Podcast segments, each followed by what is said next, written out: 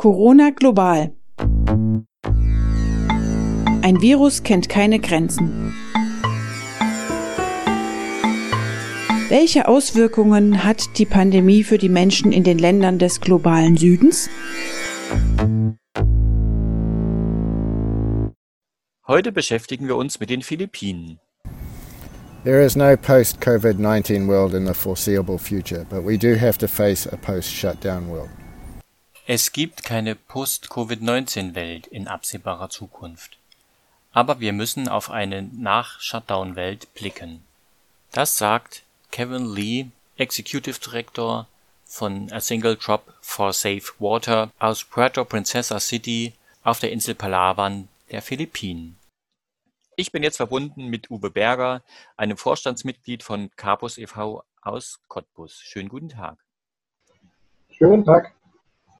Herr Berger, wie ist denn die allgemeine Lage des Gesundheitssystems auf den Philippinen und speziell mit beziehungsweise in Zusammenhang mit Corona? Die Situation ist nicht ganz einfach in den Philippinen. Ähm, das ähm, Land weist Unterschiede zwischen ähm, den Metropolen und den ländlichen Regionen auf. In, im Großraum Manila, das ist die Hauptstadt der Philippinen, Dort leben alleine schon mehr als 15 Millionen äh, Menschen in diesem Großraum. Dort gibt es ähm, eine relativ gute Gesundheitsversorgung. Ähm, die Krankenhäuser sind auch mit äh, Beatmungsgeräten etc. ausgestattet und ähm, es wird getestet auch in dieser Region. Im Gegensatz dazu in der Provinz Palawan, ähm, das ist eine äh, Region im Südwesten der Philippinen, dort leben etwas mehr als eine Million äh, Menschen. Dort äh, wird überhaupt nicht getestet. Ähm, man weiß also nicht, wie sich Corona dort in der Bevölkerung verbreitet hat.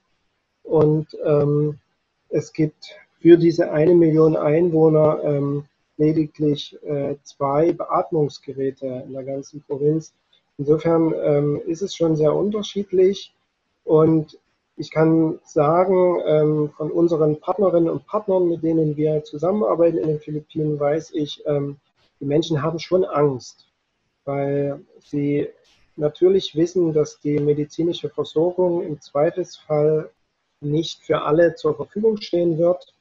Und ähm, dazu kommt noch, dass viele Menschen gar nicht krankenversichert sind und ähm, diese, diese intensivmedizinische Hilfe eigentlich nicht in Anspruch nehmen können. Insofern ähm, ist die Lage schon nicht einfach für die Menschen dort. Und hat denn die Regierung besondere Maßnahmen ergriffen und wie werden die von der Bevölkerung aufgenommen? Also im medizinischen Bereich muss man leider sagen, hat die Regierung ähm, wenig Unterstützung ähm, den äh, staatlichen staatlich angestellten Ärzten und Ärztinnen ähm, zukommen lassen. Ähm, die staatlichen Krankenhäuser wurden kaum mit äh, Atemschutzmasken für das Personal versorgt. Die Angestellten müssen sich diese Masken selber kaufen. Das ist in der Tat nicht einfach. Wir kennen das auch aus Deutschland. Ähm, man kommt ähm, eben auch als Arztpraxis ja gar nicht ran an die Masken, weil sie weltweit so stark nachgefragt sind dass es lange Wartezeiten gibt. Und dazu kommt noch, dass es natürlich sehr teuer geworden ist auch. Also da sind die Ärzte nicht ausreichend geschützt. Das muss man leider so sagen. Ähm, ich kenne selber eine Ärztin vor Ort, die mir mitgeteilt hat, dass sie da Angst hat, dass sie sich infizieren wird. Was aber die Bevölkerung angeht, da muss man sagen, hat die Regierung schon Maßnahmen getroffen zur Unterstützung der Bevölkerung, um eben die Nebeneffekte der Pandemie so ein bisschen abzufedern. Auch in den Philippinen äh, gab es so eine Art Quarantäne für die gesamte Bevölkerung. Das heißt, ab dem 15. März bis zum 1. Juni galt eine Ausgangssperre für die Bevölkerung und es durfte pro Familie immer nur ein Familienmitglied die Wohnung oder das Haus verlassen mit einem Passierschein. Menschen, die jünger als 20 Jahre und älter als 60 Jahre sind, dürfen bis heute noch nicht die Wohnung und das Haus verlassen. Die stehen also unter häuslicher Quarantäne per se. Familienmitglieder müssen für sie einkaufen. Und seit dem 1. Juni dürfen Die Menschen zwischen 20 und 60 wieder ganz normal auf die Straße dürfen auch wieder arbeiten gehen. Aber in dieser langen Zeit vom 15. März bis 1. Juni, da war das natürlich nicht möglich, dass die Menschen arbeiten gegangen sind.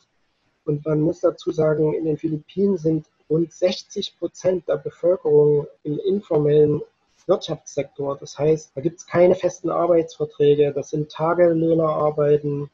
Das sind Menschen, die fahren Taxi, kaufen vielleicht Fisch von den Fischern auf, verkaufen ihn wieder auf dem Markt und der Gewinn am Tag ist ihr Einkommen. All das war in dieser Zeit nicht möglich und es sind viele Menschen wirklich ähm, in die Verschuldung gerutscht dadurch.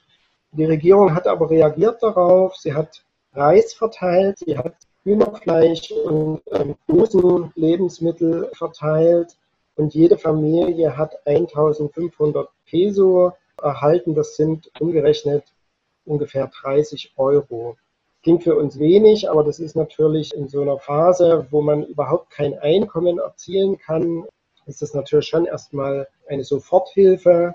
Und insofern kann man sagen, die Regierung hat die Menschen nicht im Stich gelassen und hat aber eben schon sehr starke Einschränkungen auch verhängt, stärker als wir das in Deutschland erlebt haben, indem sie die Familien unter Quarantäne gesetzt hat. Und gibt es denn neben den staatlichen Unterstützungsmaßnahmen, die Sie gerade geschildert haben, auch eine Art Zivilgesellschaft oder Nachbarschaftshilfe, irgendwelche Initiativen, die sich da eingeschaltet haben und da unterstützend tätig sind? Also die Familien an sich unterstützen sich natürlich gegenseitig. Das geht auch gar nicht anders. Also die Kinder müssen für sagen die älteren Menschen über 60 müssen einkaufen gehen, müssen sie versorgen, denn Menschen über 60 dürfen das Haus nicht verlassen. Inwiefern es jetzt richtig organisierte Nachbarschaftshilfe gibt, das kann ich nicht sagen. Wo es aber auf jeden Fall zivilgesellschaftliche Akteure gibt, die sich ja in dieser Situation stark machen, das sind zivilgesellschaftliche Organisationen, die sich für die Menschenrechte und für die Grundrechte und für die Pressefreiheit einsetzen, weil die Angst in den Philippinen ist nach wie vor sehr groß, dass diese Situation politisch ausgenutzt wird vom Präsidenten, um politische Gegner eben auch mundtot zu machen, ähm, um sie zu bezichtigen, dass sie gegen diese Quarantäneauflagen verstoßen haben, um sie dann äh, zu verurteilen, einzusperren. Und da gibt es zivilgesellschaftliche Aktionen und Kampagnen für Presse- und Meinungsfreiheit. Jetzt arbeiten Sie bzw. Ihr Verein ja auch mit verschiedenen Organisationen auf den Philippinen zusammen, also einer Schule, einer Rechtsanwaltszusammenschluss, einer Umweltorganisation. Wie ist denn deren Arbeit von der Pandemie betroffen? Also zu Schulen kann man sagen, die Schulen sind alle geschlossen. Und sie bleiben geschlossen. Das war eine sehr überraschende Nachricht, die uns Anfang Juni erreichte. Schulen werden erst dann wieder öffnen, wenn es einen Impfstoff gibt. Und das heißt de facto, dass wahrscheinlich bis Jahresende mindestens die Schulen dort noch geschlossen bleiben. Die Lehrkräfte sind angehalten, den Unterricht online durchzuführen mit ihren Schülerinnen und Schülern. Aber da muss man sagen, da sind die Verhältnisse natürlich nicht ganz fair. Also es gibt natürlich viele Familien, die ihre Kinder auf Privatschulen schicken und diese Familien haben zu Hause auch Internet, die haben WLAN, die haben Computer. Für die ist es überhaupt kein Problem, mit den Lehrkräften in Kontakt zu bleiben und den Unterricht online durchzuführen.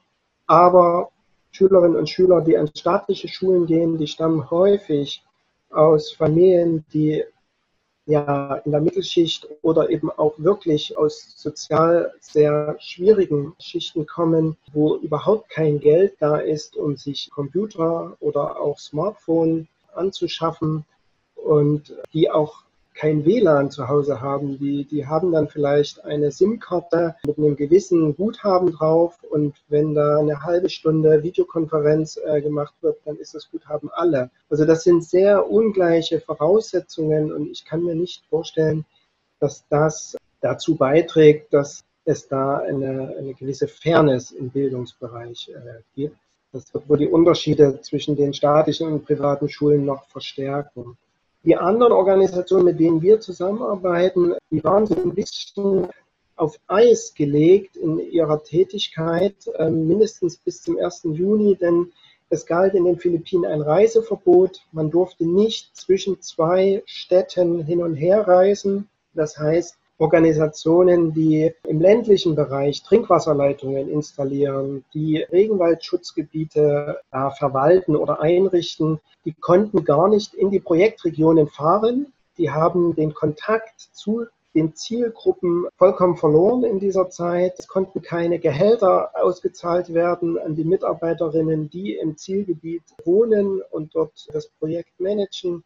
Also das war sehr schwierig. Das waren zwei, zweieinhalb sehr schwierige Monate, aber seit 1. Juni sind die Arbeiten wieder angelaufen und jetzt wird natürlich versucht, sehr viel nachzuholen, was in dieser Zeit ausgefallen ist. Auch an Bildungsprojekten, Schulungen für Bauern in der Landwirtschaft, also Landwirtschaftsschulungen, die jetzt noch nachzuholen etc. Das ist nicht einfach, weil natürlich ist das Jahr fortgeschritten, die Regenzeit steht vor der Tür bestimmte Sachen kann man jetzt nicht mehr machen, wenn alles aufgeweicht ist, wenn alles schlammig ist, äh, etc. Aber ja, damit müssen die Organisationen umgehen und ich denke, das schaffen sie auch ganz gut. Zum Glück kann man sagen, ähm, sind diese Quarantäneregeln seit 1. Juni wieder lockerer. Sie haben im Vorfeld unseres Gesprächs ja auch mit Ihren Partnerorganisationen auf den Philippinen gesprochen, unter anderem mit einer Ärztin, die wollte aber gar nicht im deutschen Radio gehört werden, weil sie sich Sorgen machte um, um ihre ähm, Zukunft als Ärztin. Sie haben dann aber mit einer befreundeten Lehrerin gesprochen, was die Gesellschaft in den Philippinen von der deutschen Regierung oder von der deutschen Zivilgesellschaft an Unterstützung sich wünscht. Das hören wir jetzt. Our doctors and nurses in government hospitals are not provided Unsere Ärzte und Krankenschwestern in staatlichen Krankenhäusern erhalten keine FFP2-Masken, da Palaven kein Corona-Hotspot ist. Sie müssen sich selbst Masken kaufen, aber diese sind kaum verfügbar und jetzt sehr teuer. Wir bitten die deutsche Regierung um Hilfe, um unsere Ärzte mit Schutzgeräten zu unterstützen. Wir fordern die Bundesregierung außerdem, nachdrücklich auf, ihren politischen Einfluss in den Vereinten Nationen zu nutzen, um sicherzustellen, dass ein möglicher Impfstoff für alle Länder frei zugänglich und lizenzfrei bleibt. Denn alle Menschen auf der Erde haben das Recht, sich vor dieser Krankheit zu schützen. Wir haben also gehört, gerade in einem Land wie den Philippinen ist die Lage ein wenig ambivalent. Auf der einen Seite gibt es eben doch eine Regierung, die in vielen Bereichen hart durchgreift, aber auf anderen Ebenen dann auch doch tatsächlich etwas für die Menschen auch in so einer Pandemiezeit tut. Ich war am Telefon verbunden mit Uwe Berger, dem geschäftsführenden Vorstandsmitglied von Carpus e.V. Vielen Dank. Ich danke auch.